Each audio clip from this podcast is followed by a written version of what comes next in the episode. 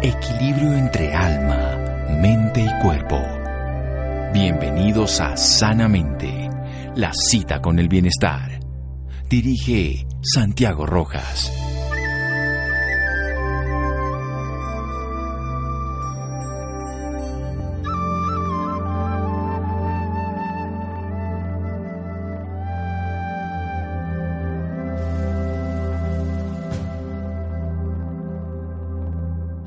Buen viajero no tiene planes fijos ni la intención de llegar. Lao Tse. Buenas noches, estamos en Sanamente de Caracol Radio, su programa de salud. Aunque tenga esta voz que no es muy saludable, así como Nairo decía que cuando uno no tiene piernas, tiene que pedalear con el corazón, entonces cuando uno no tiene voz, pues habla con el corazón. Ahí queda por eso ronqueta. Alejandro Turbay Noguera nos acompaña hoy un viaje inicial. 60 países ha recorrido, descubriendo, aprendiendo. Él se dedica ahora a enseñar. Un conferencista que deleita audiencias con una charla llena de anécdotas de aprendizajes de un viaje, de muchos viajes, de 60 viajes, de 28 países, de estar en Asia, en Medio Oriente, en África. Y además con presupuestos irrisorios, porque lo primero que uno dice, ay, claro, el tipo es multimillonario y como el tipo está lleno de plata, pues el tipo viaja. Pues es que claro, uno cuando tiene plata hace todo lo que se le dé la gana. Pues Alejandro desmitifica estas opciones, se puede viajar con mucho menos de lo que usted cree, pero con mucho más de lo que usted quiere y con lo que usted puede es lo que usted quiere. Y en ese caso entonces lo vamos a lograr. Vamos a hablar del viaje terapia, un viaje exterior que lo lleva al interior, una posibilidad de descubrir con esa mente maravillosa del turista que está dispuesto a todo y que cuando las condiciones cambian, él se adapta y descubre, descubre la maravilla que hay en este país, en este planeta, en este universo. Alejandro Turbay, buenas noches. Muchas gracias Santiago y un saludo especial a todos los oyentes y feliz de estar aquí acompañándolos y poder compartir un poquito de las experiencias del viaje eh, que sí, que como tú decías he tenido la suerte de recorrer bastantes países y pues yo siempre me propongo aprender todo lo que puedo de esas culturas y su gente, su historia y creo que es la mejor educación que existe realmente el viajar hay un dicho que dice que viajar es la única cosa que puedes comprar que te hace más rico. Y yo creo en eso, yo creo que... Experiencias. La Universidad de Harvard dice que uno debe invertir en experiencias y no en objetos. Y cuando uno viaja es una experiencia, es una experiencia que la puedes tener disponible en este momento. Aquí cuando estamos hablando, el viaje a Camboya, donde se compró una bicicleta de segunda mano y pedaleó mil kilómetros durmiendo en casas de granjeros. Eso es un viaje que hoy está disponible aquí. Cuéntanos de ese viaje, Alejandro. Eh, sí, ese fue uno de los meses y pues porque al comienzo del viaje pues me dedicaba a durar un mes en cada país o dos y cuando estuve en Camboya decidí que quería probar algo diferente y algo que nunca había hecho, nunca había viajado en bicicleta, entonces dije, ¿por qué no? Pero de una vez, como era poquito, solo mil kilómetros. pues tampoco sabía cuánto iba a ser, pero pues todo comienza Forrest con... pero pues en este caso en bicicleta y no corriendo. Sí, entonces pues yo, yo viajaba con mi mochila y decidí dejar la mochila grande, comprar esta bicicleta de segunda mano y, y sí, irme a recorrer el país y fue algo muy especial porque pues me permitió conocer lugares que poca gente, otros viajeros llegaba, pues yo pedaleando pasé por tantas aldeas, pueblitos y los niñitos que los saludaban a uno con las sonrisas y cada vez que paraba a hidratarme, ese contacto y esas interacciones con la gente, donde yo hacía el esfuerzo de aprender el idioma local y comunicarme con ellos, fue una experiencia demasiado bonita. Y, una experiencia real además, porque se fue al sitio a conocer la vida que se vive ahí, no necesariamente lo que lo llevan a uno cuando va a un viaje programado, aunque Alejandro nos va a contar de esa viajeterapia porque él hoy ya dedica también su vida a que otros aprendan esa experiencia cotidiana, esa experiencia de crecer a través de un viaje, un viaje externo que lleva a ser un viaje interno. Seguimos en un momento aquí en Sanamente Caracol Radio. Síganos escuchando por salud. Ya regresamos a Sanamente. Bienestar en Caracol Radio. Seguimos en Sanamente.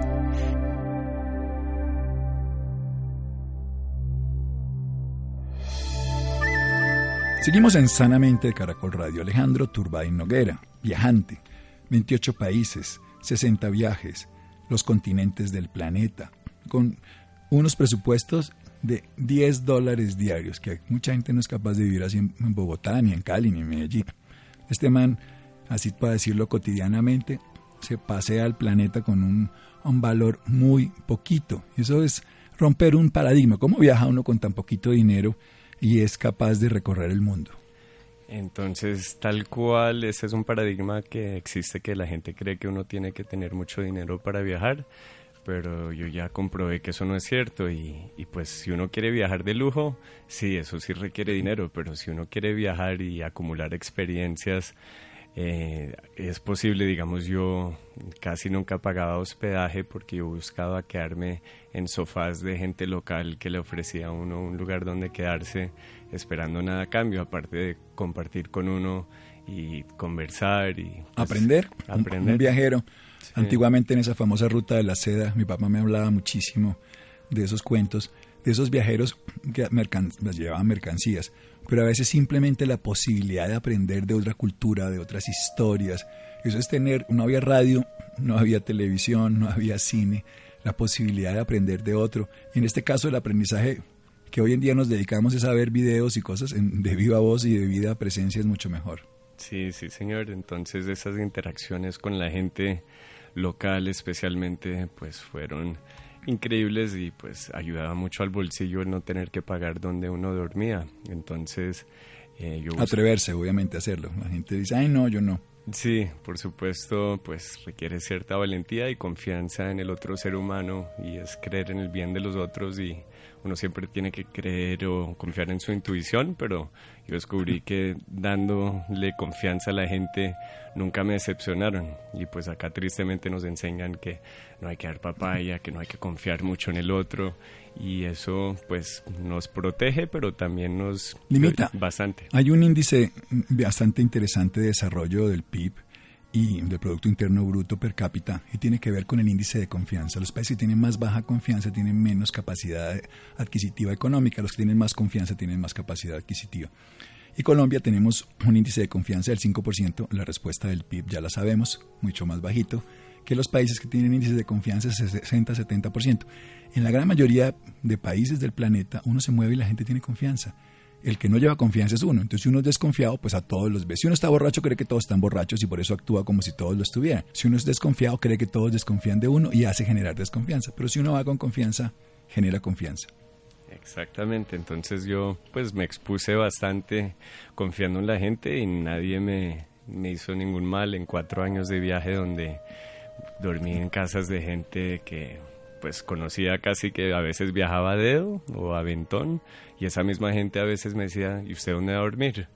¿Quiere quedarse con nosotros? Y, yo antiguamente hubiera dicho, uy, no, qué peligro, yo cómo voy a, voy a exponer así, pero en el viaje me traté de abrir mi mente a, nuevas experiencias y confiar en la gente y, y sí, pasaba la noche a veces en la gente, en las casas de gente que me recogía al lado de la carretera y, y pues aprendía tener mucha más fe en la humanidad, porque fueron tantos angelitos que me ayudaron en este viaje que, que sí, yo creo que hay algo del universo que lo ayuda a uno cuando uno sigue sus sueños y sigue su corazón y, y pues algo de lo que me gusta decirle a la gente es que sí, que, que no, no perdamos la fe en la humanidad, que hay, somos más los buenos y hay que creer en la gente y confiar. Somos más los buenos, eso sí, yo tengo la certeza y hay que sembrar esas oportunidades.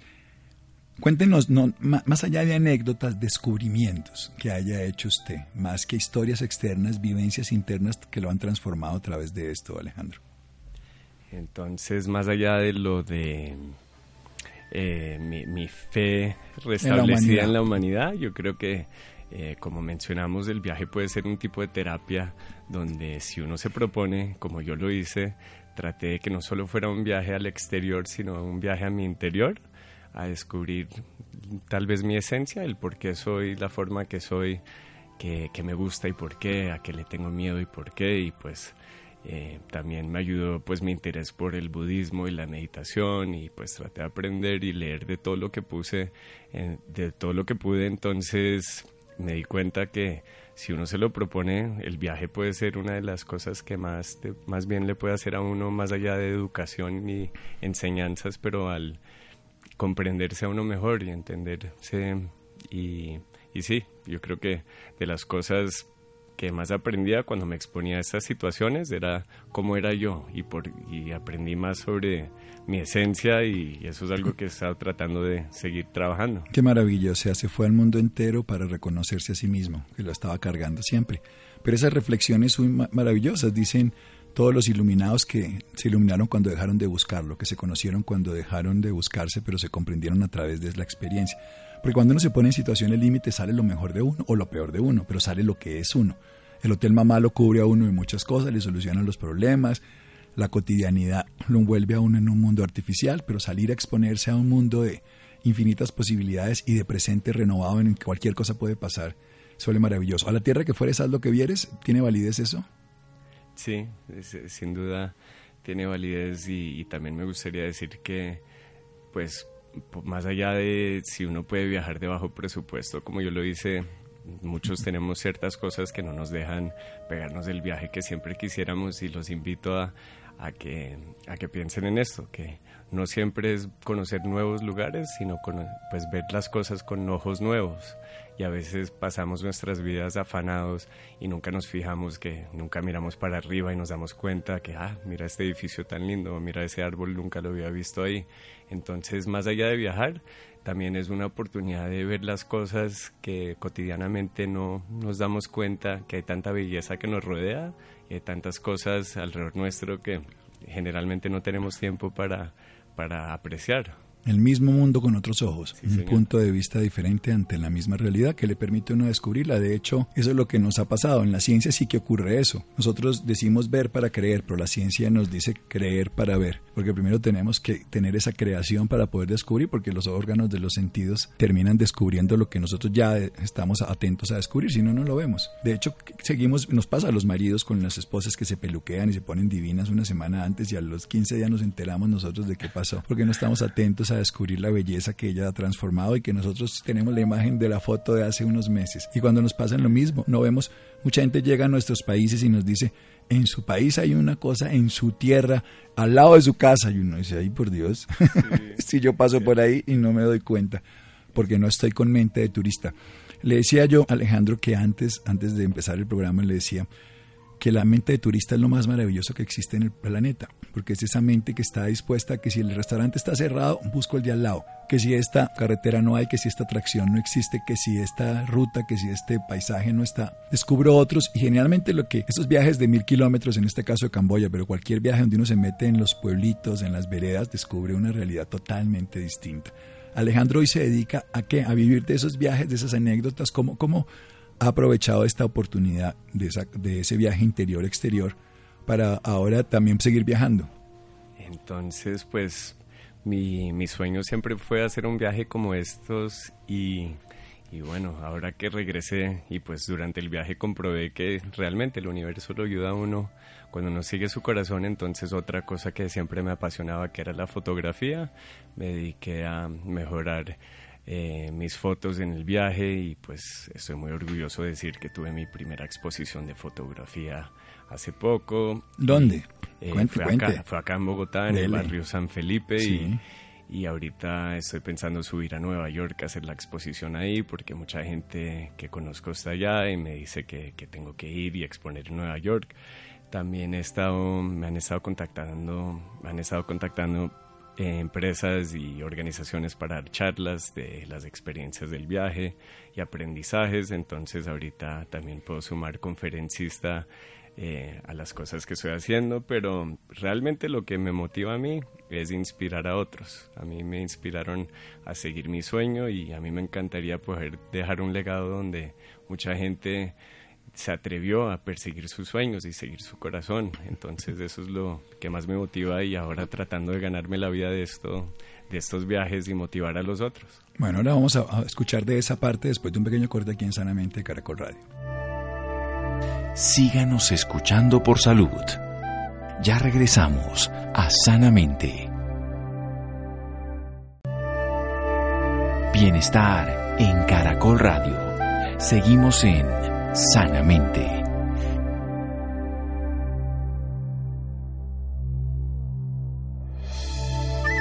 Seguimos en Sanamente de Caracol Radio. Alejandro Turbay Noguera, mi ídolo. Qué maravilla. Un viajante por todo el mundo. Yo soy feliz viajando. Así sea viajes de la imaginación, así sea viajes de la meditación que hago todos los días. Compartimos ahí el budismo, que es un viaje a la conciencia, donde la muerte no es el límite, donde no hay nada que nos limite, sino nuestras creencias. Y si no tenemos o cada vez tenemos menos, pues menos límites.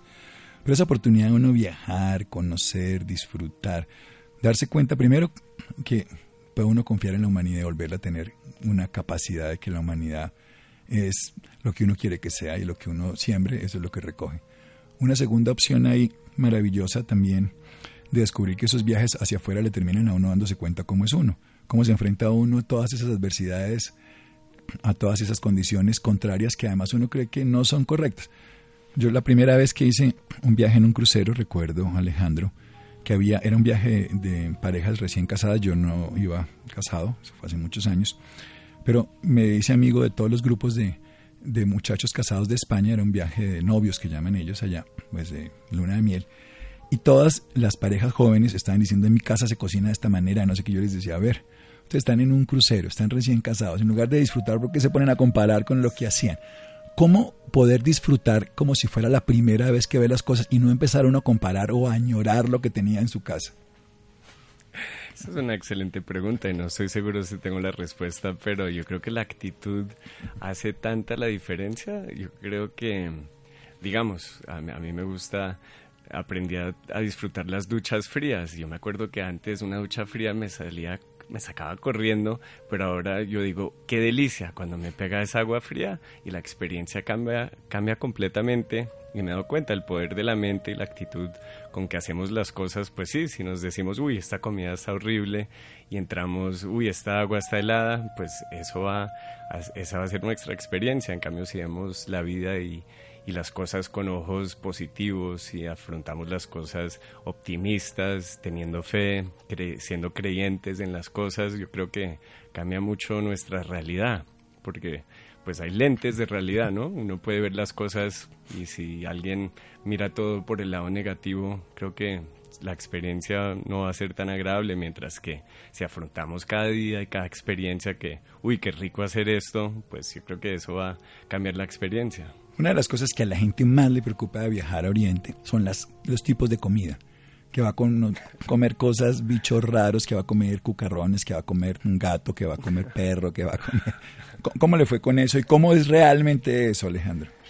Pues yo creo que si uno busca esas cosas hasta las va a encontrar, pero yo creo, pues de lo que yo vi, no, pues la gente no, no es que coma eso todos los días y, y donde uno vaya en el, en el planeta hasta donde he visto, ah, siempre hay opciones para todos. Yo soy vegetariano y la gente, uy, pero como hizo en el viaje y siempre encontré opciones y yo creo que la gente siempre va a encontrar algo que le guste comer. Pues obviamente hay lugares donde hay más especies o la comida va a ser diferente, pero incluso hasta comí estos cucarrones y tarántulas y alacranes y eso. no muy vegetariano, pero bueno. en, ese momento, fíjate que durante el viaje me volví vegetariano entonces el primer año en Asia sí alcancé a comer esas cosas y después pues dejé la carne y me di cuenta que era, pues sí, el resto, todo lo demás lo pude dejar, pero yo creo que esa es una preocupación que la gente no debería tener, pues y además chévere uno probar nuevos sabores, porque si uno quiere comer como en casa, ¿para qué sale? Sí, si quiere comer como en casa, quédese ahí con el Hotel Mamá y, y no conozca un mundo de oportunidades y de miles de condiciones diferentes la gente come de una manera, habla de una manera diferente. El planeta es una diversidad y el universo sería maravilloso si algún día lo colonizáramos, pero con lo que tengamos en nuestro solo planeta tenemos para divertirnos. La gente que nos escucha y tiene miedo a aprender ese tipo de viajes, ¿qué les dice Alejandro?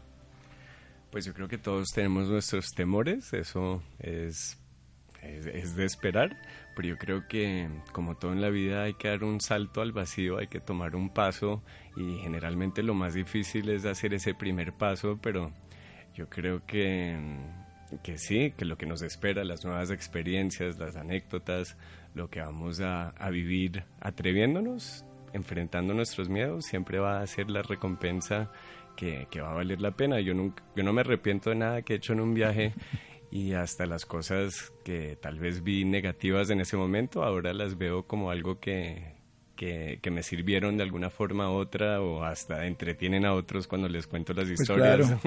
Uno sabe que eso que fue caótico, ese oso, ese ridículo, ese fiasco, después es la mejor historia de la vida. señor. Yo envidio en el buen sentido a Alejandro, si es que existe un buen sentido de la envidia, porque yo tuve un año sabático que me dediqué a viajar por el mundo así y fui mochilero, dormí en estaciones de tren, dormí en trenes, dormí en casas, ya era médico y entonces me iba de un consultorio a otro, en esa época no había internet ni celular, pero llamaba en, los pueblos, sabía y con médicos decía, ¿dónde hay otro médico que haga este tipo de cosas raras? Entonces me decía, por aquí en Francia, por aquí en Alemania, por aquí, no sé qué. Por aquí, pues me refiero a dos días y yo me iba. Y llegaba allá y me quedaba un día, dos días, dormía en el consultorio, aprendía algo, hablábamos y seguíamos. Estuve en Italia, estuve en Francia, en Polonia, en Rusia, bueno, en muchos lados. De, sí.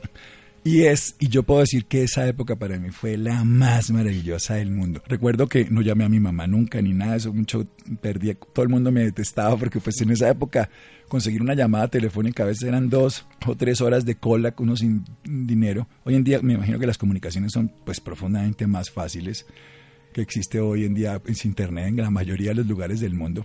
Pero en vídeo, eh, lo digo porque todo lo que me está contando me pone en el recuerdo de ese año sabático que, que disfruté y que no sé si algún día lo pueda hacer con muchos más años, pero con las mismas ganas seguramente. Entonces, si alguien quiere pegársele a este plan de viajeterapia, ¿qué tiene que hacer Alejandro? Creo que estar dispuesto y pues tener la valentía de, de hacerlo y a veces no, no, nos damos cuenta de la valentía que tenemos o las fuerzas que tenemos hasta que nos probamos, hasta que nos pongamos en esa situación.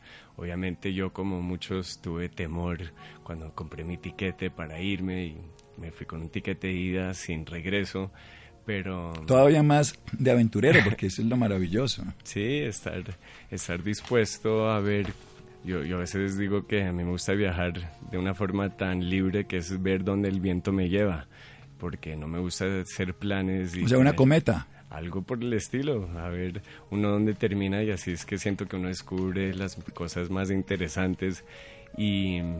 Ah, porque si uno solo va a buscar, yo quiero ir al Museo Louvre, Entonces se pierde uno de 850 mil cosas bellísimas que hay en París o lo que sea, la ciudad que usted quiera ir, al Prado en Madrid o el, el Museo Británico en, Inglaterra, donde uno quiera ir a cualquier sitio del mundo, si uno va a eso, se pierde el resto.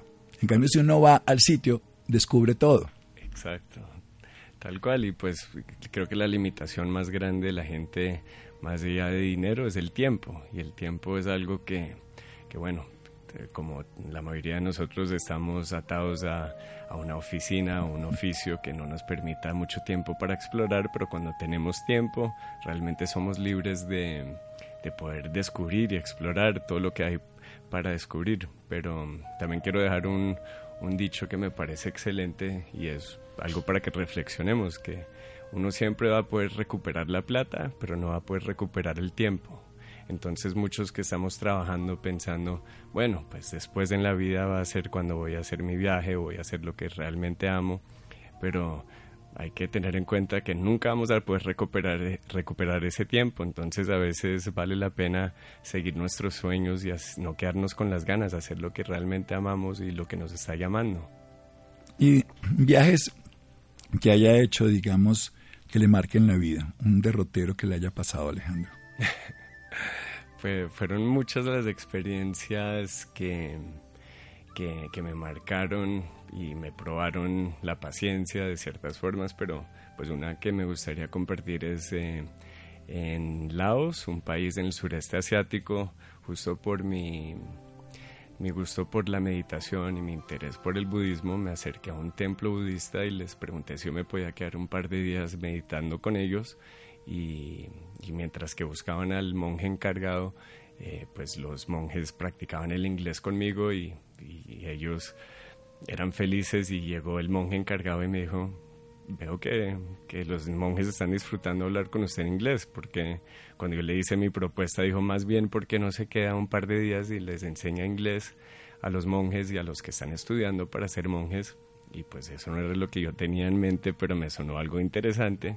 Entonces fui la siguiente mañana y, fue una experiencia muy bonita y después me quedaba y meditaba después de las clases y terminó convirtiendo terminó convirtiéndose en un mes donde todas las mañanas iba al templo y fue bonito porque les alcancé a enseñar hasta de español, que también tenían interés y ellos me enseñaban sobre sus vidas como monjes y un poco sobre el budismo y la meditación y yo soy amante del, deporte y del fútbol y una tarde fui a buscar dónde jugar fútbol y di con un entrenamiento, un equipo profesional allá y pues iba atrevido, pregunté si podía hacer un ensayo y me dijeron que sí y terminé entrenando con el equipo un mes, entonces en las tardes iba al estadio y entrenaba fútbol con un equipo profesional y en las mañanas con los monjes en el templo, entonces era pues tanto de la experiencia física como espiritual, que fue tal vez el mes favorito del viaje mío porque yo no me la creía, era tan surreal pero tan hermoso. Estaba dispuesto a todo y se volvió maestro, se volvió discípulo y se volvió futbolista. todo en uno, en un mes, todos los días. ¿Dónde lo podemos ubicar, Alejandro? ¿Sus redes sociales o...? Claro que sí, entonces los invito a que por favor me sigan en Instagram, la cuenta es Viajar para Inspirar y también tengo un blog de viajes que se llama pleaseliveyourdream.com, que quiere decir por favor vive tu sueño, porque tal cual quiero inspirarlos a los demás a que sigan sus sueños. Pero está en pues inglés, no por favor vive tu sueño, sino... Entonces, pleaseliveyourdream.com. Es, y, y, sí, para poder compartir con ustedes las experiencias del viaje, donde también comparto tips de cómo viajar económico y, y sí, les agradezco si me siguen. Claro, en Instagram viajar para inspirar, esto me parece maravilloso, porque si nosotros además recorremos el mundo y les contamos a los otros que existe otra realidad, también dejamos de ser tan sectarios y tan limitados, ¿no? Eso es como esas pequeñas parroquias, por decirlo así, que generamos los humanos separatistas. Cuando se encuentra uno, usted está hablando del budismo, pero se puede encontrar también desde la comida, desde la forma de abordar la vida, de solucionar los problemas. Seguimos siendo humanos, esto seguro, pero lo vemos de una manera tan diferente. Hasta el lenguaje, que son palabras que además escriben a veces en ideogramas, si usted ha ido hasta Oriente, escriben de derecha a izquierda, que tienen costumbres totalmente diferentes a las nuestras que son maravillosas. Sí, sin duda, eso es algo que, que, llama mucho la atención para nosotros cuando yo sentía que estaban comenzando los libros al revés, cuando iban a mostrarme algo y, y sí, pues para que veamos las diferencias del mundo hasta en los alfabetas, en los idiomas, pero, pero sí, lo, lo más allá de que hay tantos idiomas diferentes, tantas religiones, creo que somos solo una raza y es la raza humana y tenemos los mismos temores, los mismos deseos y, sí, darnos cuenta que, que realmente no somos tan diferentes como pensamos. No, no lo somos. Somos una humanidad una, los colectivos son simplemente momentos históricos en cada instante, pero somos el individuo y la humanidad. Lo demás es simplemente anécdotas durante un momento, un viaje en Transmilenio, un viaje en avión, es un momento que nos une, pero la vida es mucho más amplia que eso. ¿Y para dónde vamos? ¿Para dónde vamos?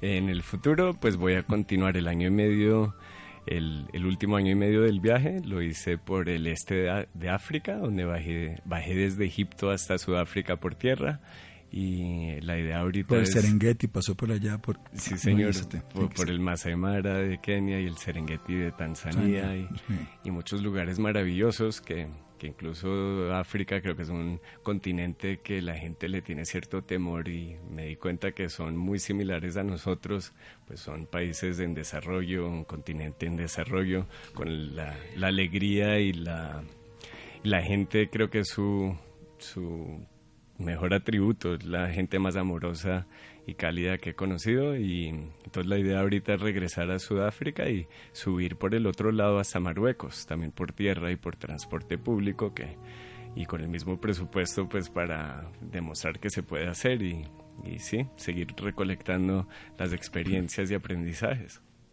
En Instagram, arroba viajar para inspirar o el blog Please Live Your Dreams. Eso significa que ustedes pueden seguir a Alejandro Turbay, aprender a cómo viajar de una manera maravillosa, económica y hacer un viaje iniciático que empieza desde el primer paso y termina cuando uno quiera. Muchas gracias Alejandro. Muchas gracias a ti Santiago y a todos los oyentes. Un saludo especial. Seguimos en Sanamente de Caracol Radio. Síganos escuchando por salud. Ya regresamos a Sanamente. Bienestar en Caracol Radio. Seguimos en Sanamente.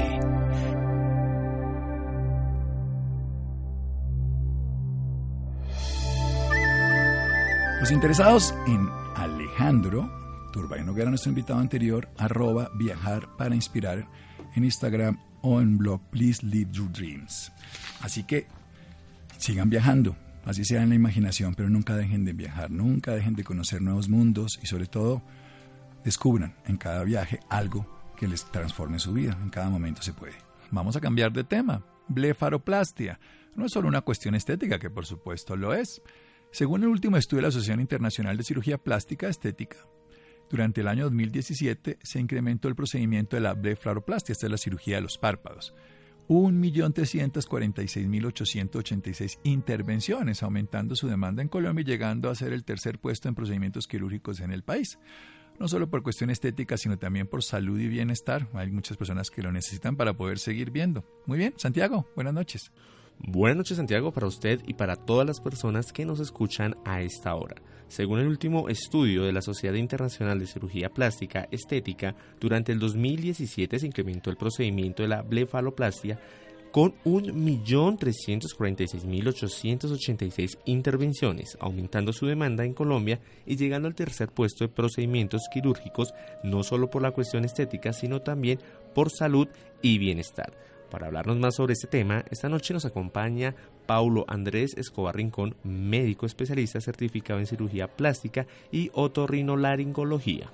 Doctor Andrés Escobar, muy buenas noches y bienvenido a Sanamente.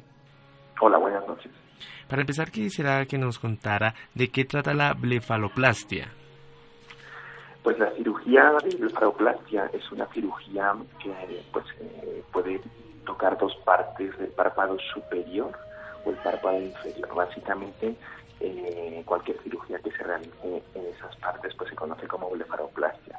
Normalmente lo que se hace es quitar piel de la parte superior del párpado para las personas que a lo mejor con la edad eh, van notando un aumento de la cantidad de piel que hay encima de, digamos, de las, de las pestañas y eh, en otras ocasiones hay que quitar bien incluso las bolsas estas de grasa que tenemos debajo de los ojos que a veces eh, pues nos hacen un efecto muy cansado. Entonces eso es lo que se conoce como eh, o cirugía de párpados eh, inferior Perfecto. Doctor, ¿desde qué edad y hasta qué edad se puede practicar un procedimiento de estos? Pues la cirugía de párpado superior, digamos, eh, se puede hacer incluso en pacientes que son relativamente jóvenes. Hay veces que hay conformaciones de los ojos que pueden hacer que la cantidad de piel en esa zona del párpado superior sea un poco mayor de lo ideal y puede hacer que la mirada se vea cansada incluso en personas por debajo de los 30 años. Entonces, en esas ocasiones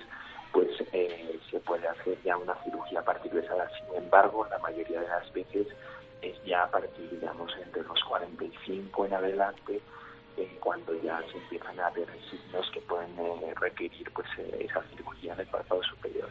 Y en el párpado inferior, pues es también muy variable. Hay personas que por su misma conformación o incluso por su genética pueden tener eh, un aspecto del párpado inferior como más envejecido, normalmente porque tienen como más cantidad de estas bolsas grasas que tenemos debajo del ojo, a veces son más prominentes y nos hace ver como más cansados, como con ojeras. Entonces hay incluso gente pues con ya 30 años y podrían ser candidatos. En función ya de la edad, se podrán elegir unas técnicas u otras, pero lo más importante pues es eh, entender que la edad, digamos, eh, no es el determinante, sino digamos sería eh, el diagnóstico. Si se presenta en una edad joven, pues eh, la cirugía no es un impedimento. Perfecto. Doctor, ¿cuál es la preparación para esta cirugía?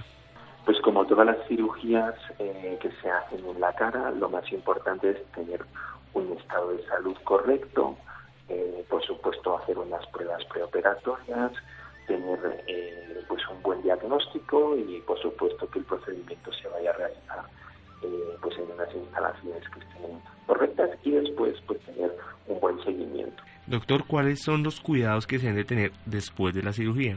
Normalmente lo más importante, sobre todo en las primeras eh, dos, tres días, es no tener una exposición directa al sol, y pues mantener las zonas donde se hacen las incisiones con una serie de cremas antibióticas, gotas para hidratar los ojos y pues evitar la exposición, por ejemplo, muchas horas delante del computador o delante del televisor. Entonces esas son como las medidas más eh, pues eh, generales para, para, el posoperatorio y luego también se recomienda no hacer ningún tipo de actividad física durante algunos días y pues eh, tener el seguimiento y asistir a los controles después con el especialista que haya realizado el procedimiento. Perfecto, doctor. ¿Qué profesionales intervienen en este proceso?